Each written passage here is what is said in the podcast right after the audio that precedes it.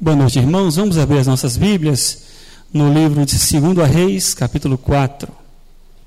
Livro de 2 Reis, capítulo 4, uma história muito conhecida de todos nós. Estaremos trazendo algumas reflexões para a nossa vida prática, especialmente nesse momento tão difícil que nós temos vivido e vivenciado, especialmente neste ano.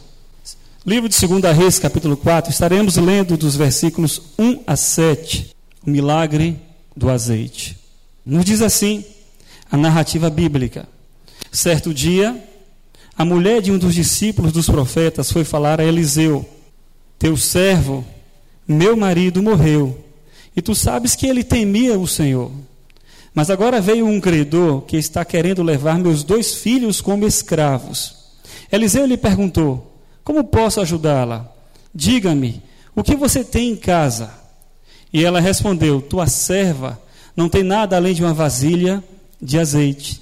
Então disse Eliseu: Vá pedir emprestadas vasilhas a todos os vizinhos, mas peça muitas. Depois entre em casa com seus filhos e feche a porta. Derrame daquele azeite em cada vasilha e vá separando as que você for enchendo. Depois disso, ela foi embora, fechou-se em casa com seus filhos e começou a encher as vasilhas que eles lhe traziam. Quando todas as vasilhas estavam cheias, ela disse a um dos filhos: Traga-me mais uma. Mas ele disse: Já acabaram. Então o azeite parou de correr.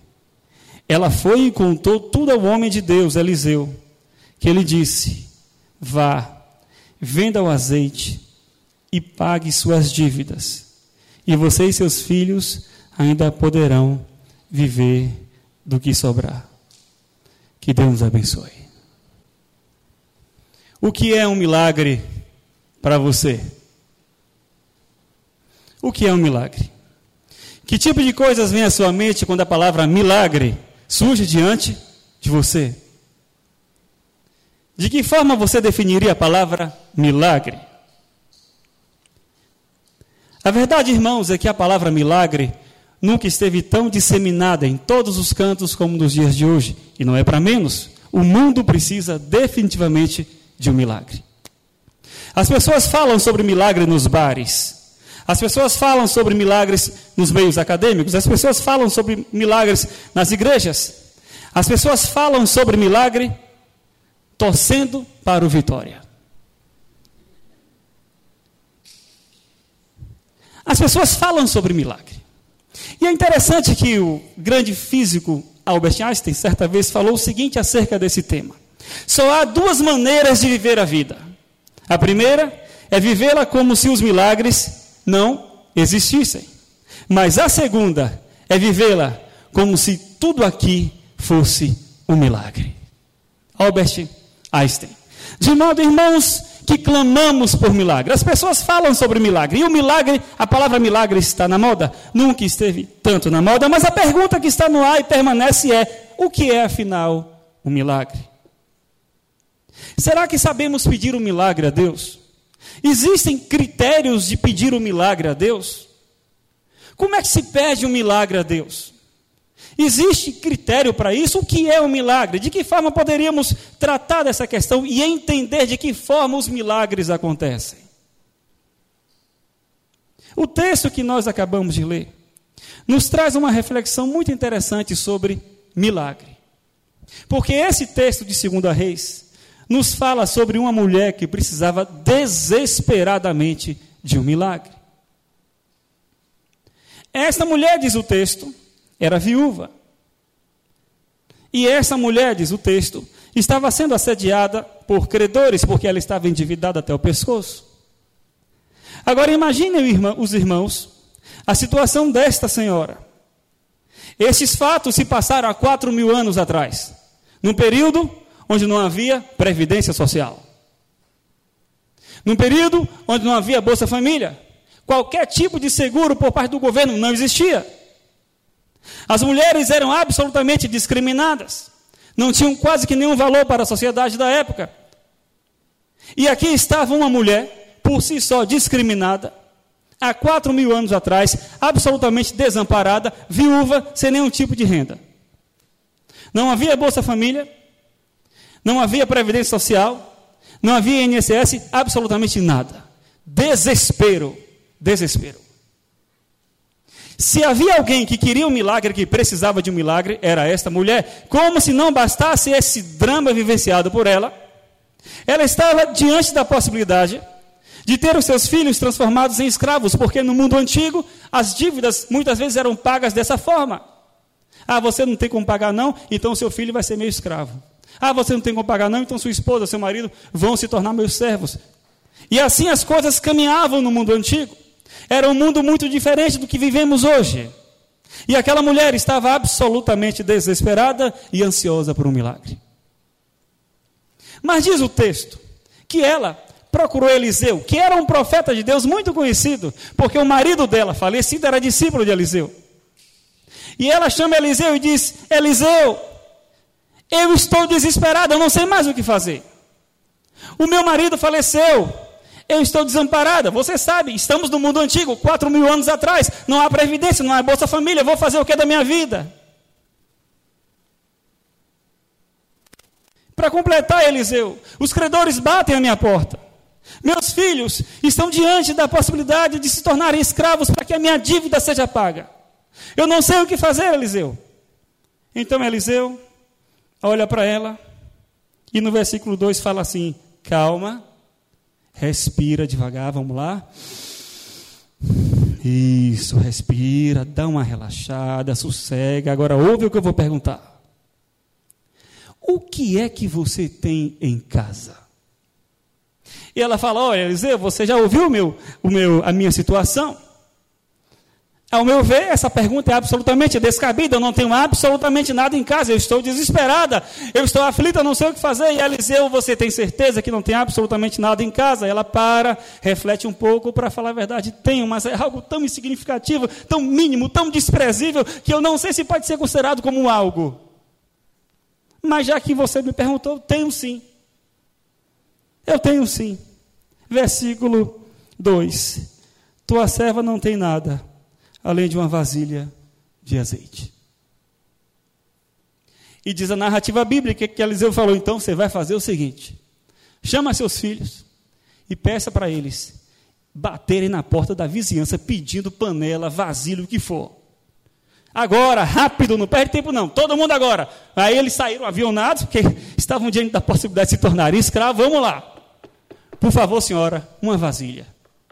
Por favor, senhora, uma vasilha. Por favor, senhora, uma vasilha. Mas, meu filho, você quer tanta vasilha para quê? Eu não sei. O profeta mandou pedir. Por favor, senhora, uma vasilha. E foi de vasilha em vasilha, vasilha, vasilha, vasilha, vasilha. Irmãos, aquela casa virou um panelário. Havia vasilha nos corredores, havia vasilha nos banheiros, havia vasilha nas salas. Para onde aquela mulher andava tinha vasilha. Ela tropeçava nas vasilhas. Mas se o profeta queria vasilha, ali estavam as vasilhas. Então aquela mulher chama os filhos e fala: Pronto, tiramos todas as vasilhas da vizinhança. Agora vamos à segunda parte, que é a mais estranha. O profeta mandou fechar a porta, pegar o pouquinho de azeite que tem e começar a colocar nessas vasilhas. Os filhos olham para ela e falam: Minha mãe, a senhora está louca? Eu acho que não. Quem deve estar louco é o profeta, mas ele é profeta, então vamos fazer isso. Fecha-se a porta, pega o primeiro, primeiro pouquinho de, de azeite, coloca na vasilha, e algo estranho acontece. A vasilha encheu. Aquela mulher achava que nem a primeira vasilha seria, seria preenchida, mas encheu. E ela fala: Bom, vamos à segunda. Encheu também. Vamos à terceira. E foi enchendo, e foi enchendo, e foi enchendo, e ninguém entendia mais nada. Aquela mulher estava assustada. Os seus filhos mais ainda, mais felizes, porque agora eles não seriam mais escravos. De modo, irmãos, que depois que todas as vasilhas foram cheias, aquele fenômeno surpreendente e incompreensível deixou de acontecer. E o, azeite parou de multiplicar. Transbordando de alegria, aquela mulher procura Eliseu. E diz: Eliseu, você não sabe o que aconteceu. Nós fizemos o que você pediu. E o azeite transbordou. As vasilhas todas estão cheias. Eliseu disse: Pois agora você vai lá no Sebrae. Sebrae, ali. Registrar uma empresa chamada Azeite do Mundo Antigo SA. Porque vocês vão viver disso agora, vão viver. A senhora agora vai ser uma empreendedora e vendedora de azeite no mundo antigo. E diz a Bíblia que ela e os filhos viveram daquilo. Daquilo. Irmãos, isso é um milagre. E eu tenho certeza que há lições interessantes para aprendermos sobre milagre nessa história tão conhecida de todos nós. E é sobre isso que eu gostaria de conversar com a igreja de forma breve nessa noite. Que tipo de lições a história dessa mulher nos ensina acerca de milagre? Eu diria que basicamente três. E a primeira é a seguinte: essa história nos ensina que independente das dificuldades que venhamos a passar ou viver, independente dos dramas da vida, independente das agonias da vida, independente das dificuldades, todos nós sempre teremos um pouco de azeite para oferecer a Deus. Eu vou repetir. Independente das dificuldades, das dores, das aflições, dos dramas, da pandemia, da fome, do desemprego, de tudo cada um de nós, acredite, sempre teremos um pouco de azeite para oferecer a Deus. Mas de que azeite eu estou falando? É do azeite de oliva? É do azeite físico? É do azeite que muitas vezes é utilizado na alimentação? Não. Eu me refiro, irmãos, ao azeite que diz respeito à parte que cabe a nós para que o milagre aconteça. Eu me refiro, irmãos, ao azeite que diz respeito às nossas capacidades humanas, à nossa inteligência, à nossa força, o nosso vigor que Deus nos dá. Eu me refiro ao azeite que representa a nossa fé. Eu me refiro ao azeite que representa tudo aquilo que Deus espera que nós façamos, porque é a parte que nos cabe no milagre, para aí sim, depois, Ele fazer a parte que só cabe a Ele, porque nós não podemos fazer. Esse azeite Deus nos deu, está dentro de nós. Esse azeite Deus nos dá dia após dia. É a sua força, é a sua esperança, é o seu tempo, é a sua disciplina, é a sua dedicação. Esse azeite é a sua fé. Esse azeite é aquilo que diz respeito a você no milagre. Sabe? É o seu suor, é o seu esforço.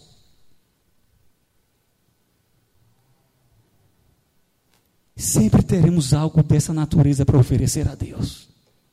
Sempre. O azeite, portanto, é a parte que nos cabe no milagre. É aquilo que Deus espera que façamos, para que Ele então venha fazer a parte que só cabe a Ele. O azeite é a nossa inteligência, mas também é a nossa criatividade, é a nossa força física, mas também é a nossa força intelectual, é o nosso otimismo, é o nosso vigor, é a nossa esperança, é a nossa capacidade, irmãos, de crermos em Deus. Muitas vezes o único azeite que teremos dentro de nós será a nossa fé e mais nada.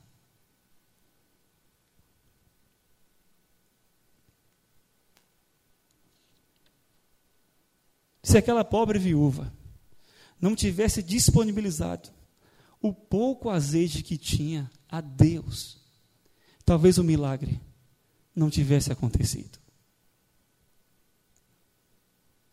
O seu azeite dela era tudo que ela tinha era o máximo das suas forças, era o máximo do seu esforço, era o auge das suas capacidades naquele momento, mas era o que ela tinha, era o azeite. E ela ofereceu a Deus. Ela ofereceu a Deus. Você, estudante, que acha que não teve boas oportunidades de estudos, e que acha que não tem muitas possibilidades de passar num concurso público ou numa faculdade, seja lá o que for, porque acha que não tem tempo, porque é de origem pobre, precisa trabalhar, não tem tempo para estudar, seja lá o que for. Lembre-se, tem azeite dentro de você. Mas eu não tenho tempo. Eu trabalho o dia todo porque eu sou uma pessoa que preciso sustentar minha casa com dificuldade. Trabalho de manhã, trabalho de tarde, às vezes até de noite eu faço um turno extra, porque senão lá em casa ninguém come. A minha vida é dura, eu tenho dificuldade. Quando eu estudo é de noite, uma da manhã, duas da manhã, e eu me esforço para não dormir, mas Deus está olhando e Ele está vendo que esse pouco que você estuda é o pouco azeite que, se Ele quiser, Ele faz transbordar.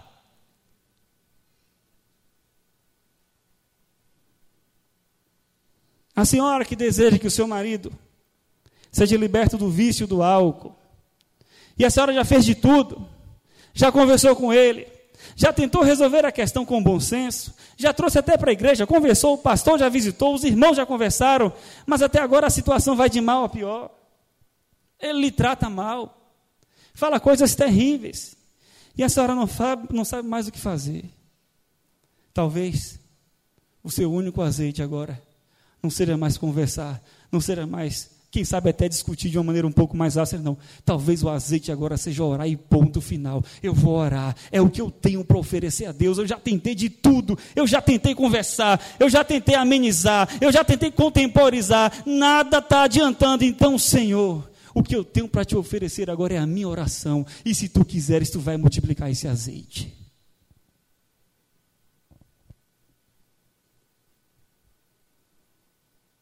Mas se diante das dificuldades, nem o nosso pouco azeite, nem aquilo que podemos fazer, nem aquilo que está diante das nossas forças, estamos dispostos a oferecer a Deus, talvez o milagre não aconteça.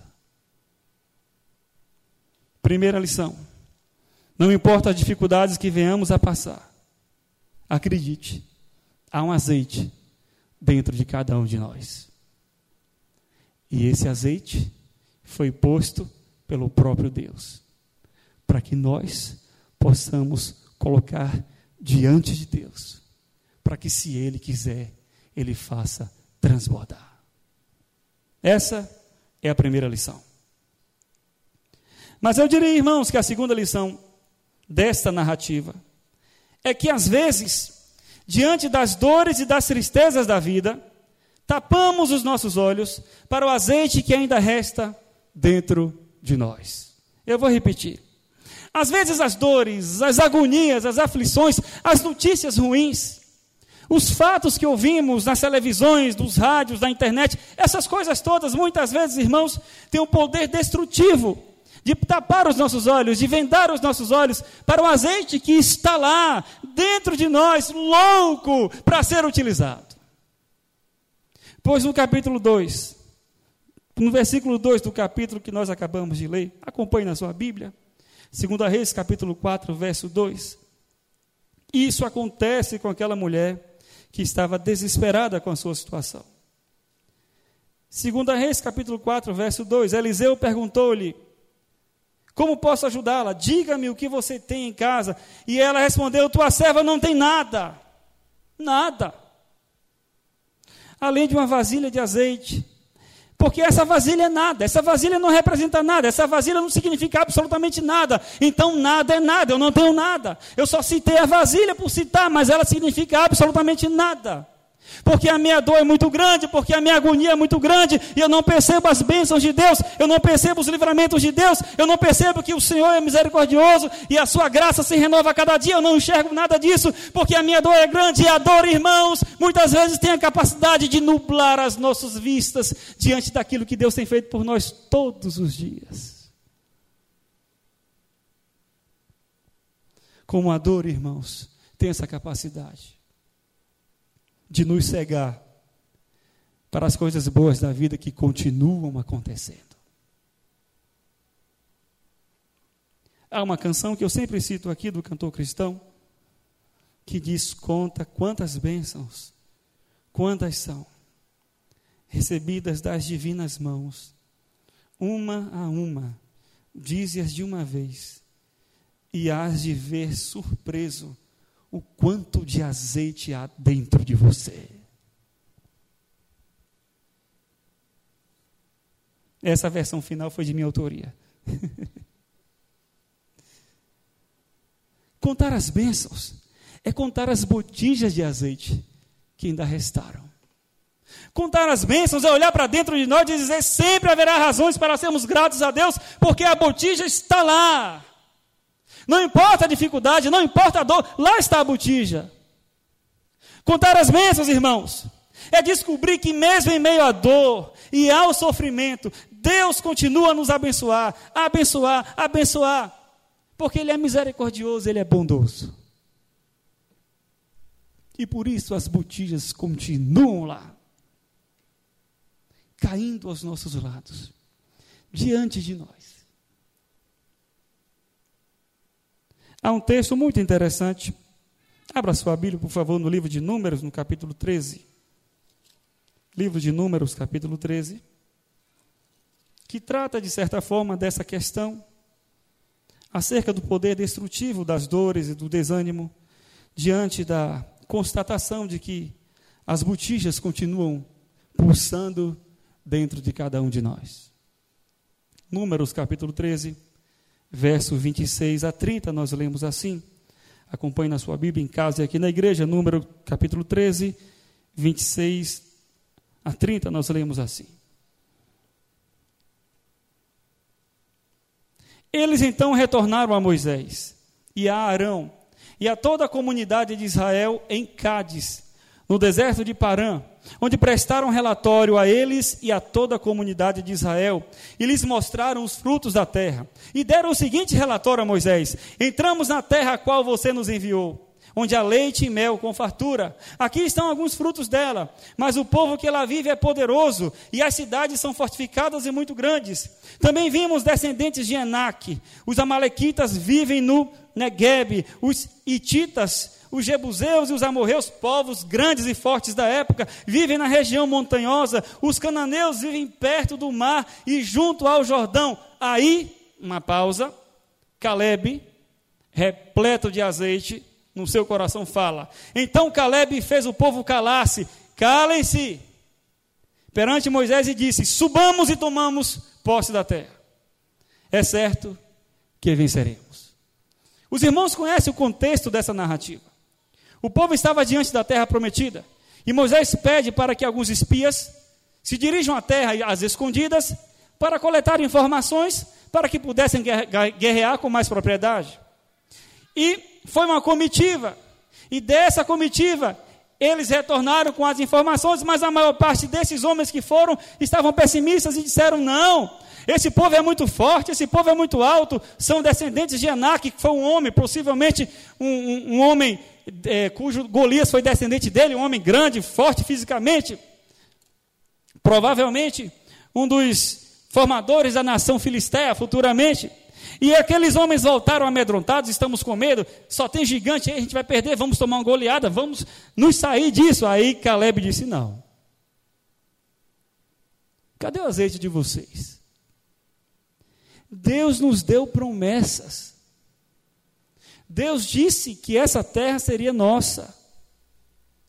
Eu sei que esses homens são altos, eu sei que esses homens são grandes, eu sei que esses homens nos amedrontam, mas eu tenho ainda um azeitezinho dentro de mim, e esse azeitezinho é alimentado pelas promessas que Deus fez para nós, porque eu não tenho como lutar contra esses homens.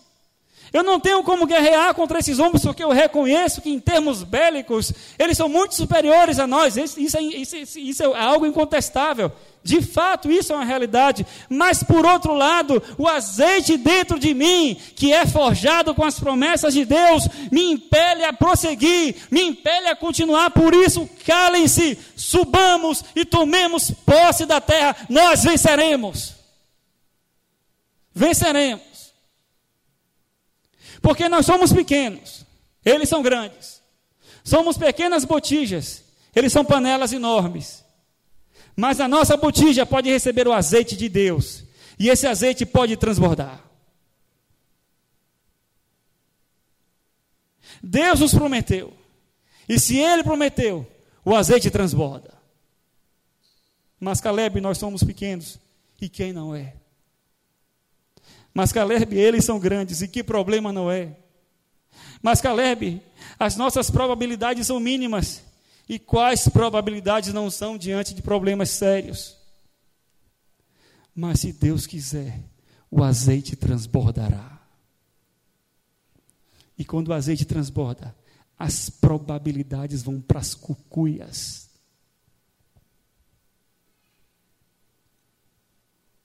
Contar as bênçãos é contar as botijas de azeite que ainda nos restam. É olhar para dentro de nós e dizer: sempre há razões para sermos gratos a Deus. No meu coração pulsa o azeite implantado pelo próprio Deus. Contar as bênçãos é descobrir que, mesmo em meio à dor, ao sofrimento, há motivos para sermos gratos, porque Deus continua a abençoar, abençoar, abençoar e abençoar. Essa é a segunda lição.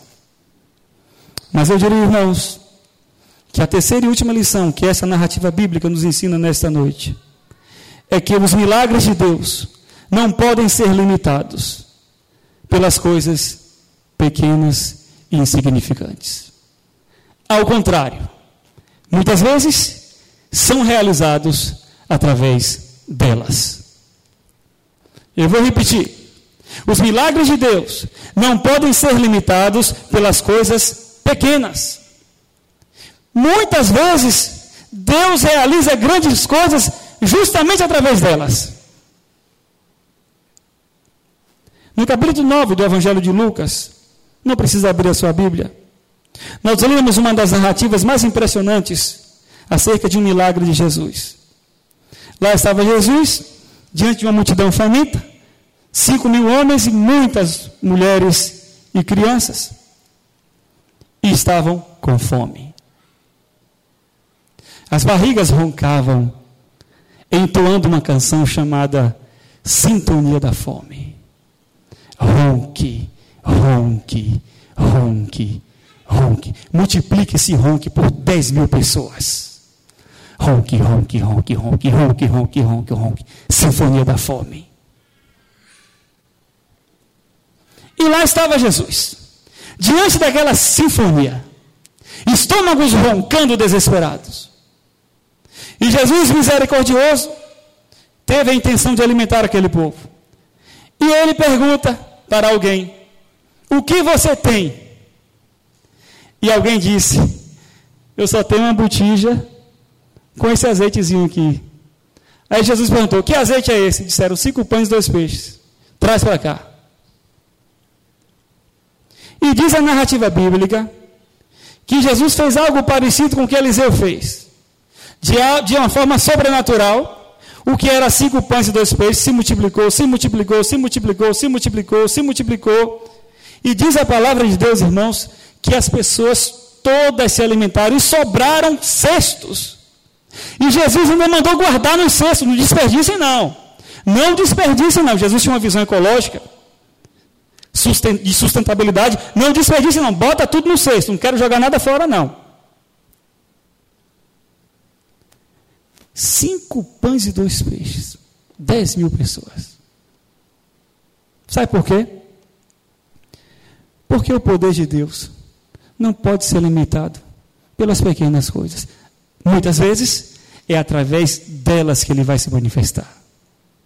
E o que dizer, irmãos, de uma pequena botija de azeite chamada Davi, que diante de Golias disse: Senhor, aqui estou eu, uma pequena botija, diante dos credores, aqui estou eu, uma pequena botija, diante do desespero de uma mulher, Senhor, aqui estou eu, uma pequena botija, diante de um gigante, Senhor, eu tenho compreensão e clareza de que as possibilidades de eu vencer este homem, humanamente falando, são inexistentes. Mas aqui estou eu, Senhor, com a, o pouco azeite que eu tenho, que basicamente é boa vontade e esperança. Mas aqui está o azeite. Aqui está o que eu posso lhe oferecer. E se tu quiseres, tu vais transbordar. E diz a Bíblia que Davi encarou Golias. O azeite transbordou e a pedra detonou o gigante. Sabe por quê? Porque o poder de Deus não pode ser limitado pelas pequenas coisas. O que dizer, irmãos, de algo grandioso que aconteceu há dois mil anos atrás? Lá estava uma pequena, essa sim, pequena, insignificante, quase nada, botija chamada manjedoura. Não significava nada. Mas como Deus gosta de usar as pequenas coisas para fazer as coisas grandiosas, e como as pequenas coisas não podem limitar o poder de Deus, irmãos, dos céus foi derramado uma quantidade infinita de azeite direto para essa manjedoura. Mas foi tanto azeite, tanto azeite e tanto azeite, que esse azeite transbordou, alcançou você, alcançou a mim, através da graça de Jesus. E porque aquele azeite foi derramado naquela manjedoura, irmãos, Cristo nasceu. O que é o Natal, senão o grande e definitivo azeite de Deus para cada um de nós? E eu fico imaginando essa imagem metafórica: litros e mais litros de azeite sendo derramados do céu, os anjos com baldes, com azeite derramando do céu, e vem azeite, vem azeite enchendo a manjedoura, e a manjedoura pequenininha, botija insignificante, transbordando, transbordando, e esse azeite escorrendo por toda a Palestina, escorrendo por todos os países, até que alcançou o seu coração, alcançou o meu coração, e hoje estamos aqui unidos pelo sacrifício de Cristo e pelo nascimento dele. Sabe por quê? Porque os milagres de Deus não podem ser contidos pelas pequenas coisas. Ao contrário, geralmente acontecem através delas.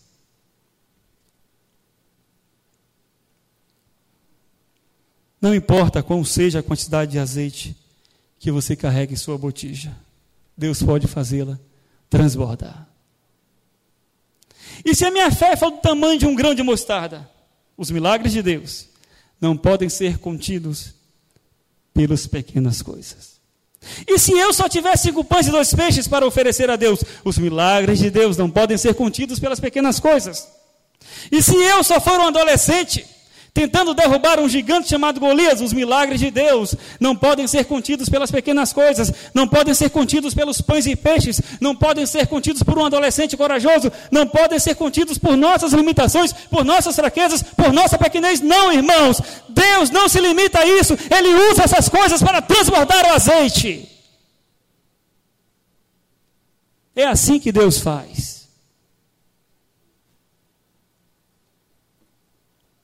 E é por causa disso que Cristo nasceu. E o Natal é uma realidade. Agora, para terminar, para terminar a parte 1, para terminar a parte 1. No início dessa reflexão, eu perguntei aos irmãos qual seria uma possível definição adequada para a palavra milagre. Falamos inclusive sobre uma citação de Albert Einstein.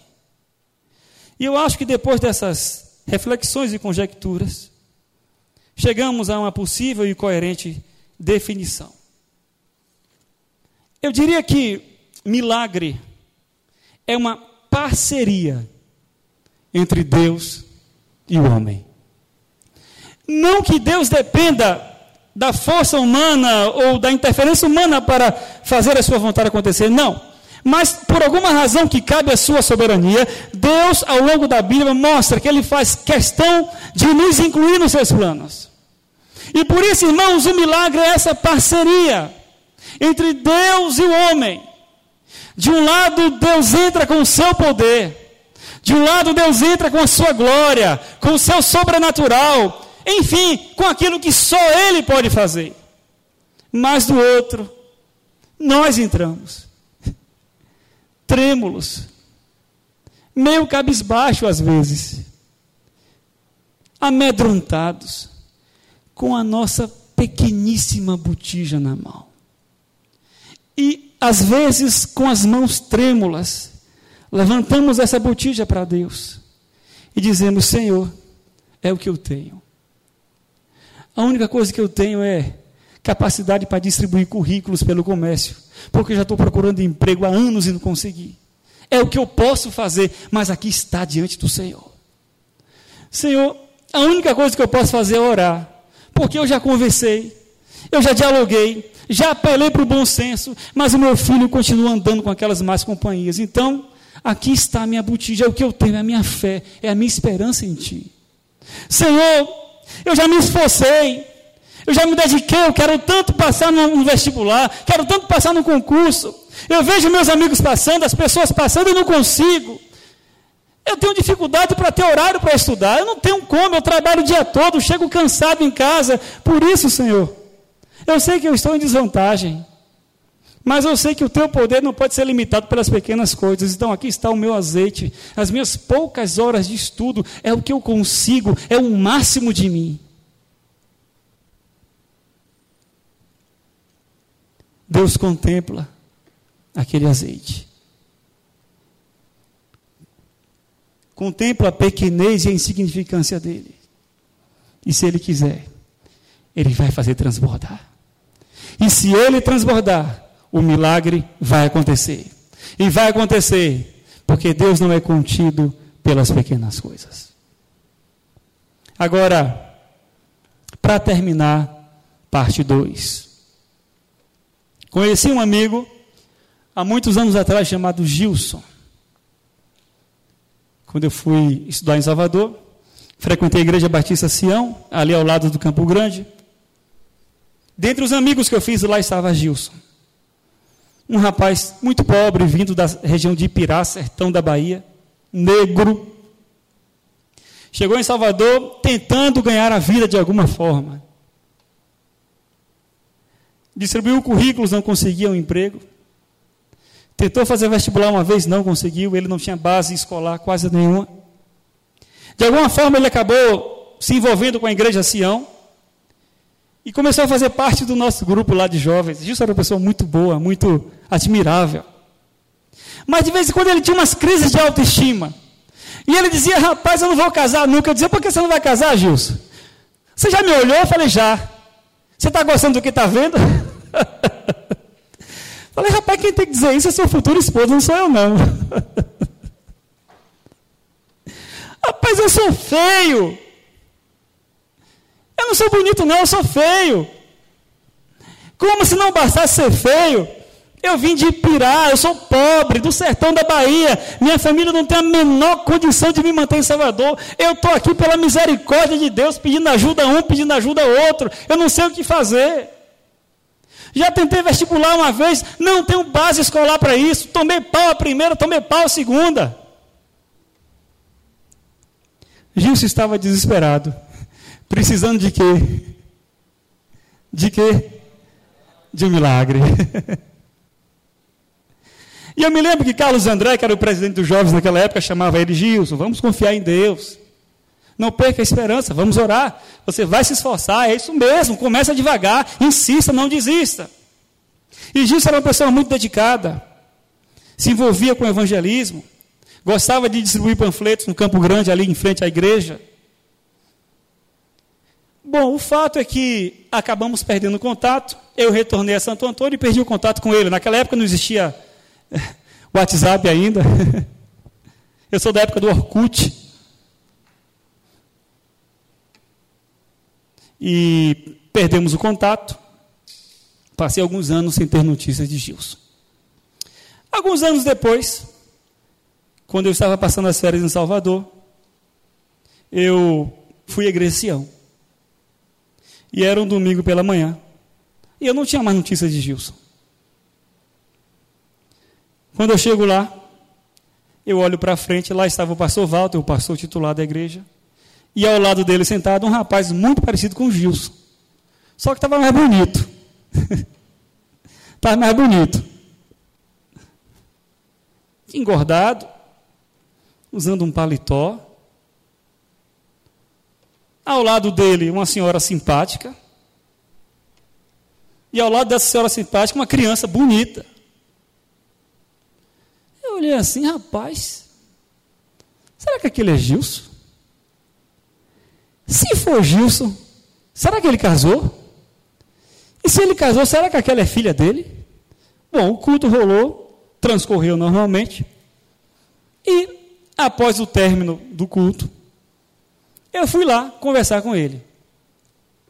Gilson, ele me olhou, ô oh, rapaz, como é que vão as coisas? Pois, tem, quanto tempo que a gente não conversa, Gilson? Senta aí rapidinho, a gente sentamos e tal. Eu falei, rapaz, você está bonito, rapaz. É, melhorei.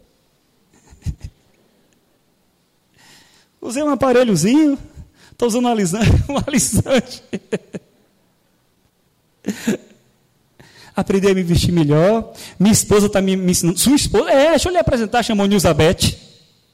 Glenn, essa aqui é minha esposa Nilzabeth. Ô, oh, Nilzabeth, um prazer. Sabe que você é fruto de muita oração.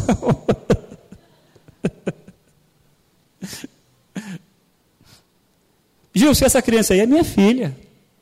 É mesmo, rapaz, é. Bonita, né? Aí ele puxou a mãe, né? E aí eu fiquei impressionado. Eu falei, Gilson, mas como é que está a sua vida hoje? Ele, rapaz, depois de tentar duas vezes o vestibular, eu tentei a terceira. E passei para o curso de letras na UFBA. E já me formei. Estou com nível superior de letras. Estou, inclusive, ensinando numa escola aqui da cidade. E eu fiquei impressionado. Coisa, Gilson, que coisa maravilhosa. Pois é, mas não para por aí, não. A igreja viu minha dedicação aqui dentro, como eu me envolvia com as coisas, como eu me interessava por teologia, por estudar a Bíblia. Pagou um curso de faculdade para mim, de teologia. Eu terminei há pouco tempo o curso de teologia. Fui consagrado a pastor. Durante os últimos anos que a gente perdeu o contato, eu acabei sendo pastor auxiliar aqui na igreja Sião, dos jovens. A essa altura eu já estava estupefato. Aí ele disse: Não, mas não terminou, não. Tem mais uma coisa. O que foi, rapaz? A primeira igreja batista de Amélia Rodrigues acabou de me convidar para eu assumir o pastorado lá. E eu estou indo na semana que vem tomar posse na PIB de Amélia Rodrigues. Aí eu olhei assim, rapaz, o cara que estava desesperado, sem esperança, sem nada, de repente dá essa reviravolta, dá essa volta, e agora o cara está casado, está empregado, está bem entrosado no ministério que ele sempre quis. Chamaram ele para conversar, o pastor chamou ele, Gilson, vem cá, teve aquele momento de desencontro ali rapidinho. Eu não quis mais atrapalhar, que ele estava meio atarefado, e fui saindo. Quando eu estou na porta da igreja, ele me diz, Glênio, lá, lá embaixo. Aí veio correndo para mim. O que foi, Gilson? Ele falou assim: ó, vou falar rapidinho, que vai ter uma reunião lá agora, mas eu faço questão de lhe dizer isso. O azeite transbordou. E ele falou isso porque era motivo de nossas constantes conversas esse texto aqui, do azeite. E ele sempre se identificou com essa mulher, porque ele sempre dizia: minha vida é vivenciada em meio à escassez, em meio a quase nada, em meio a coisas insignificantes. Mas naquele momento, irmãos, ele estava reconhecendo de uma forma tão simples que Deus não é limitado pelas nossas limitações. E se Ele quiser, o azeite que está dentro de nós vai transbordar. E se transbordar, o milagre vai acontecer.